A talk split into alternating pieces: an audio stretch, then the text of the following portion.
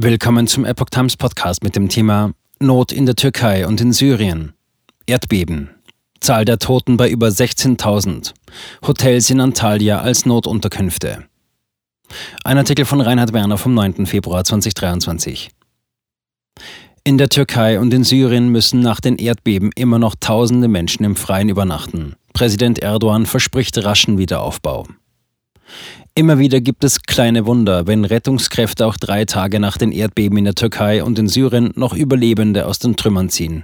Dennoch wird das Zeitfenster immer enger und die Zahl der Toten ist auf mittlerweile mehr als 16.000 gestiegen.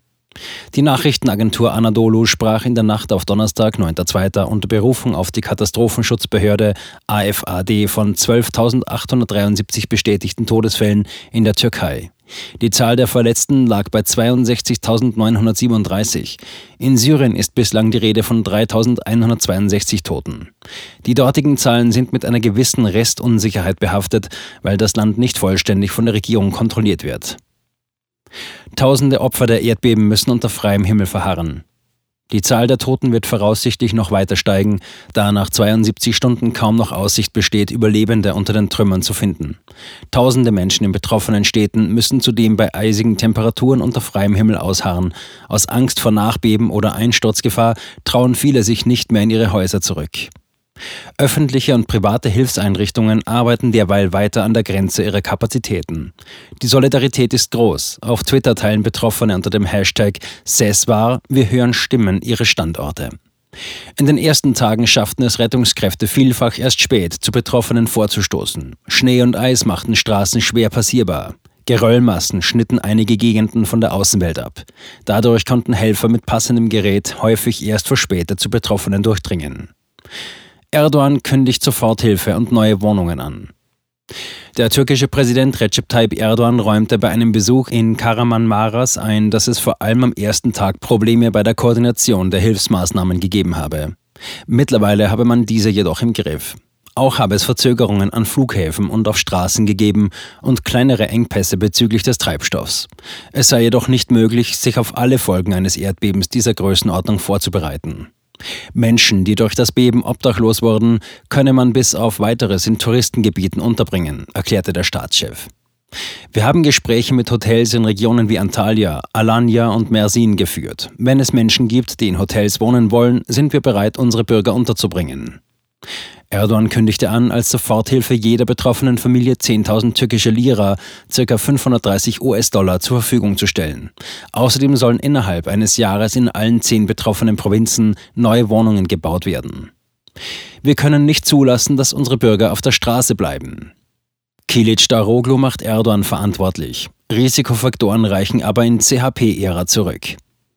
Auch der Vorsitzende der oppositionellen Republikanischen Volkspartei CHP, Kemal Kilic Daroglu, besuchte von den Erdbeben betroffene Gebiete. Dabei stieß es auf gemischte Reaktionen, dass er versuchen würde, die Not der Betroffenen politisch zu nutzen. Er bezeichnete Erdogan als hauptverantwortlich für den Verlauf der Katastrophe. Dieser, so Kilic Daroglu, habe es versäumt, das Land in seiner 20-jährigen Regierungszeit auf solch ein Beben vorzubereiten. Allerdings sagte er nicht dazu, wie dies nach seiner Auffassung vonstatten hätte gehen sollen. Neben der Größe der von den Erdbeben betroffenen Regionen trugen auch Faktoren zum Ausmaß des Schadens bei, die zum Teil bis in die 1940er Jahre zurückreichen.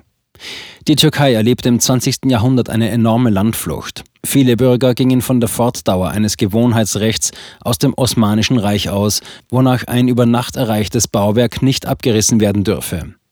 Dadurch entstanden in türkischen Städten Hunderttausende sogenannte Gece-Kondus, also behelfsmäßige Unterkünfte, die regelmäßig nicht üblichen Baustandards entsprachen. Verwaltungen, auch von der CHP geführte, duldeten diese Bauten jedoch meist, weil sie halfen, eigene Mittel für Wohnbau einzusparen. Oft spielten auch Korruption und Schwarzarbeit eine Rolle.